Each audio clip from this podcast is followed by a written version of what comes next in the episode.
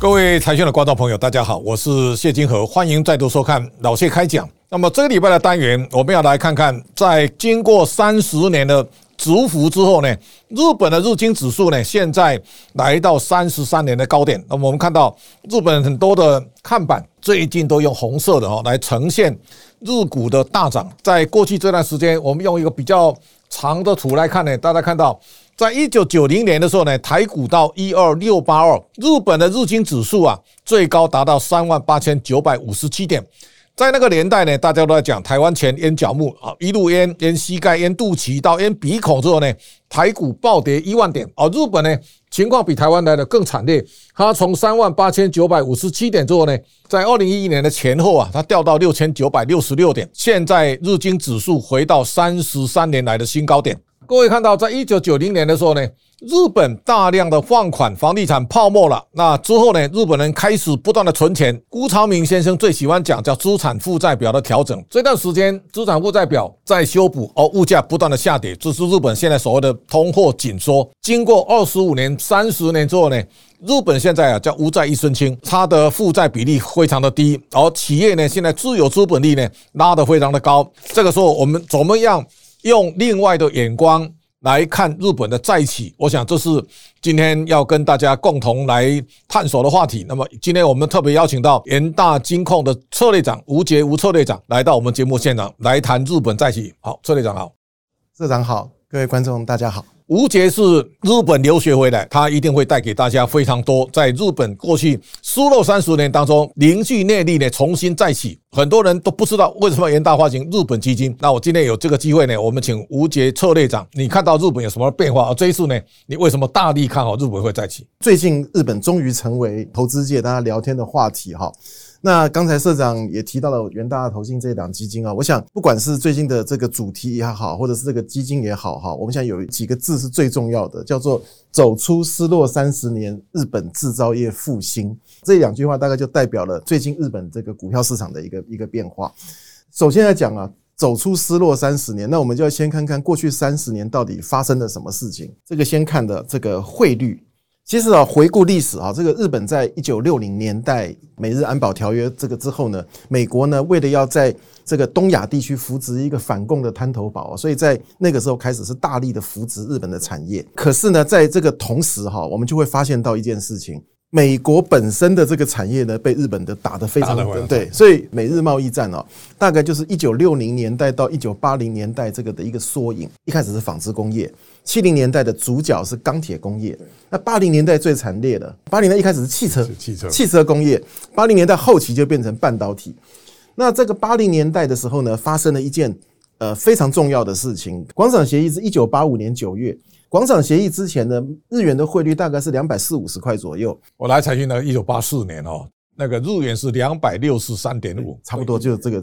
然后呢，马上就开始日币急速的升值，一开始是升到一百五十几块，后来就是台湾人一般熟知啊，认知中的日美汇率是一百块左右嘛。其实那个都是后来的，这是日元急速升值之后的事情。那到后来，美国大概觉得还不太过瘾哈。到了隔年的一九八六年呢，又搞了一个叫做对半导体协议。这个半导体协议呢，基本上就是把日本的半导体的制造业呢彻底给击垮了。这两件事情哈，对日本的经济发展来讲，可以说是这个我们讲的失落三十年，这是最主要的原因是这个。但是呢，我们可以继续往下看哦，在之后啊，其实日本并不是没有做努力哦，他就要做什么？就是那个用货币政策去刺激景气。他就在九零年代初期就看到九五年这个几年间哈，日本的央行呢就把那个利率啊一下从六趴降到零。对，所以我们认知中的零利率其实是那个时候来，那到今天大概都没有什么改变。那在这个之后呢，日本还是一样在失落三十年。可是这个三十年哈，它有一个出现一个非常重大的国运转折。那这个坏坏到谷底的时候，就是三一一地震啊。那天我还记得，我人在东京哦，好，那天日元七十五点三五，对，好大好大的地震。后来就通知说有海啸了。结果第二天呢，大家在整理家务的时候呢，突然日本政府宣布说。福岛核电厂外泄的哦，那那个时候是日本的国运衰到极点的一个时候。理论上，大家认为如果可以贬值，结果它升到最高点，升到最高点。日本的否极泰来就是在安倍晋三当选，然后从此之后呢，一路贬值贬到今天了哈。那刚刚讲的是汇率，我们再来看股市。我们刚刚讲哈，日本被美国打断两条腿是广场协议跟美日半导体协议，但是他打断两条腿是股市还在涨啊，还在大涨。对你们可以看这段时间，所以我常常讲啊，这一段哈，日本人叫做什么？把丧事当成喜事在办。因为为什么？因为广场协议之后呢，日币突然升值了三倍，这个就好像什么？这个社长，你口袋里一百块美金，结果早上起来发现那个变三百块美金了，那很真的很开心嘛。对企业来讲，可能是一百亿美金变成三百亿美金。这个接下来的这个五年当中啊，日本人在做什么事情啊？在一个狂欢派对庆祝他成为世界第一的强国，然后呢开始买爆全世界，那包括他跑去买爆什么什么纽约时代广场，然后好像什么把哥伦比亚影哎业对电影公司高尔球场，对，全部都把它买买光了。但是呢，泡沫经济毕竟是泡沫，它在这个泡沫经济之后呢，日本的股市呢从高档开始往下掉。这个之后呢，日本就开始进入失落三十年。可是注意看哦，日本的股市的高档跟台股的那个一二六八二的时间太像了其实蛮接近的。这个是一九八九年十二月二十九号，对台湾的加权指数一二六八二是一九九零年二月十六号，就是刚过完农历年的时候嘛。那安倍当选那一天呢，我印象特别深刻。九月二十六号，它是下午的时候哈，大逆转，把那个石破茂干掉，他变成自民党的总裁。然后呢，他当选自民党总裁的第二天开始，日本股票市场就开始一路大一路大涨。所以不是他当首相，他当选总裁那，因为为什么？因为当时全日本都知道他就是首相了嘛。那那个时候其实他已经提出了一些安倍经济学的一些轮廓了。好，安倍当选那一天的收盘，日经指数是八九五零，所以你看现在已经到了三万两千所以。安倍的三支箭有三个重点了，一个日元贬值啊，一个是财政宽松，第三个呢是结构重组，也就是说让妇女重返职场，让老人人口重返职场，这三个现在其实都发挥很大的效果。第一个叫做弱势的日币，就是日币要贬值日元。贬值，啊，第二个叫做温和的通膨。其实日本的通缩很可怕哦。对，我我跟您讲个笑话，我在日本念书的时候，我一开始要学日文嘛，通常语言学校教的日文都是从小学生程度开始，都是小孩子的。居然呢，我学到两个单字，到现在永远一个叫做日币升值，一个叫通货紧缩。这个在台湾很不可思议嘛？你去问台湾的小学生什么叫通货紧缩，他根本不知道。那第三件事情哈是这个女性就业。那我们知道日本那个时候其实已经碰到少子化的问题了，老年人口重返职场了。就是要我我有一次到六本木哦，去吃那个寿喜锅哈，帮我在桌边服务那个，我问他几岁啊？他是八十三岁哈，所以这个退休人口大量重返职场，其实台湾也应该去想一想，在这个少子化的时代，日本走这个路是对的了。是的，但是我这边还是要补充一件事啊，这个事情是我觉得最重要的一件事情，就是通货膨胀跟货币贬值啊，绝对不是经济的万灵丹，但是对日本很重要。对，为什么？因为日本是一个以外销导向的一个经济。我们刚刚讲六零年代开始哈，就是日本的制造业是有个非常强大的底蕴了哈底。蕴它的底蕴重点是什么？其实我把它归纳成三个重点：研究、创新，还有个制造力。名古屋哈有个丰田博物馆的用日文写的几个字哈，让我印象很深刻。他说要把研究、创新、制造力的重要性要传达给下一代。对那从这一点，我们还可以再引申出来，有一个冷知识哈。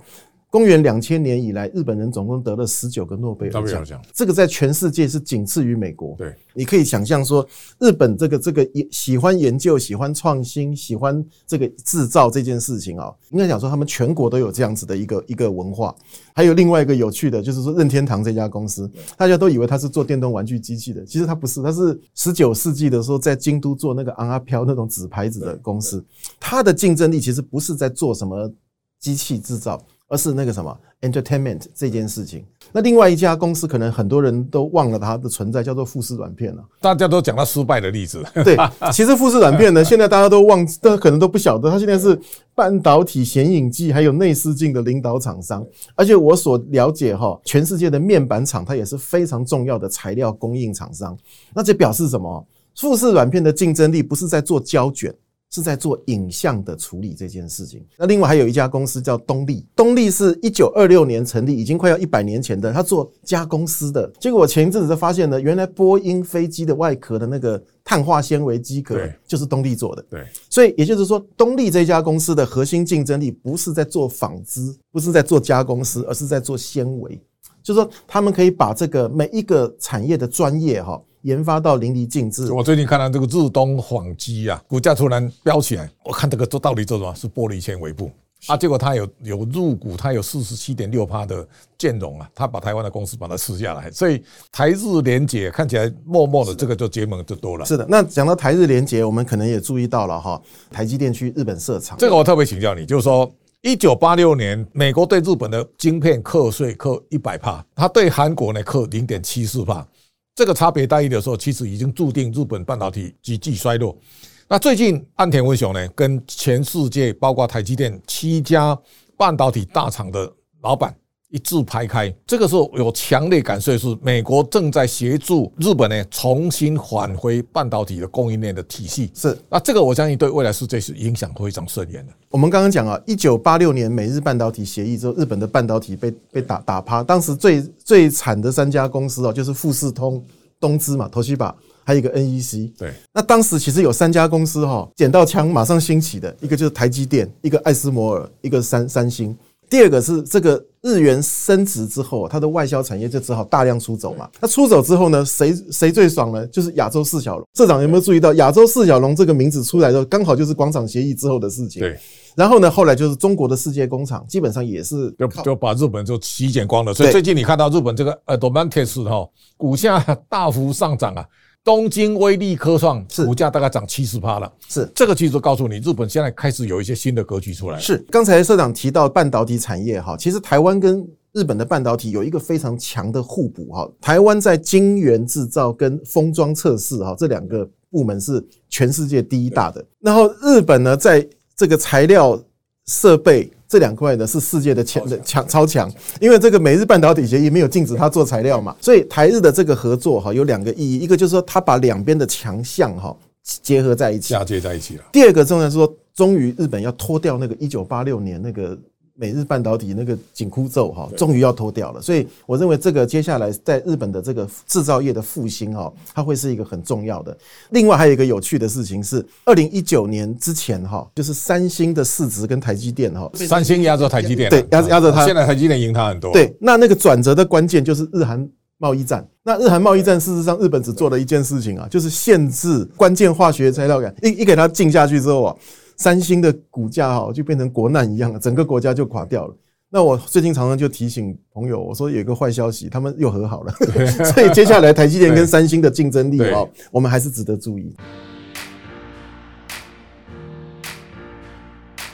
对，好，我想现在大概你可以想象到，日本是在全世界当中它蛰伏时间最久。日经指数呢，现在到三万两千点之后呢，我相信是开启了一个新的时代了。那我相信大家可以看到，在台股最后涨到一万八千六百一十九。如果你从一二六八二到一八六一九啊，大概增加一点五倍。如果日本能够再突破三八九五七，我们对未来日本你有什么看法？呃，其实最近我常常被问到这个问题啊。那刚才社长已经把重点已经提出来了，它是全世界唯一一个还没有创历史新高的。虽然说我们常常在讲说日本今天一直在往上涨啊，可是它距离那个三万九千点的那个记录哈，其实还有很大一段距离。另外一个更重要的事情是，大家不要只看股价涨，其实呢，因为它的股价涨速能不能追上它获利成长的速度，两个数字给大家参考。我们都知道啊，二零一二年安倍扭转了日本的命运，所以日本的股票从九千点涨到现在三万多点。可是我却发现哈，全世界的这个股价净值比啊，日本还是最低。而且呢，日本现在的股价净值比跟二零一二年是维持在同一个水准。你们可以看哦，在二零一二年起涨的时候的本益比跟现在是同一个水准，那就表示我刚刚讲的，就是日本即使是股票涨了三倍了哈。它仍然维持一个物美价廉的水准。日本的失落三十年走出来这件事情啊，其实这样讲有点不好意思哦。我发现呢，一直到一两个月前哦，台湾还有很多经济学家非常看坏日本。那他们看坏日本的原因是，他们不太理解日本的经济结构跟别人的不太一样。那日本的下一波的再起是这个制造业的复兴。对，就是我们从这个日本的股价来看的话，哈，事实上它的。这个价钱哦，其实还是蛮便宜的哈，而且有一点大家可能没有注意到，其实日本的股票哈，买最多的人就是日本政府自己，买了一百多兆日币。日本像是一个全世界大家很久没有注意到，最近很多理专跟我讲一件事情啊，他说你们推这个日本基金时间太好了。他说啊，现在你一般理专不是卖这产品不是美股嘛，就台股嘛。要么就是保险嘛，要么就债券。他说这四样东西哦，我们的客人都套一大堆了，唯独哈大家手上都没有日股。那我说当然啦，过去三十年谁投资日本谁倒霉嘛。啊，突然哈，它有一个全世界唯一的一个天堂哈，所以最近的这个我判断了哈，日本的一直大涨跟全世界的热钱涌入会有很大的关系。我们在讲日本要好的时候呢，其实大家都半信半疑。日经到三万两千点之后呢，大家终于有共识，知道日本会好。那日本会好多久？我相信这次元大发行的日本基金，在最重要的 timing，那么在全球的地缘政治重大的转折时刻呢，我相信日本的好。应该才正要开启日本未来的大运啊！这个时候呢，它跟中国刚好是跷跷板的关系。你知道，在一九九零年之后呢？日本陷入失落三十年哦，中国是在奔驰的路上呢，用跑百米速度呢狂奔了三十年。现在中国要休息了哦，日本呢休息完之后呢，日本正要重新再起。这个未来的大趋势呢，我相信大家应该会感受非常深刻。今天非常感谢我们吴志信啊，能够把他在日本从读书的时代到现在呢，给大家来做一个完整的演练。我相信重新投资日本。现在是最佳的时机，感谢大家的观赏，下周同一时间，请大家继续收看。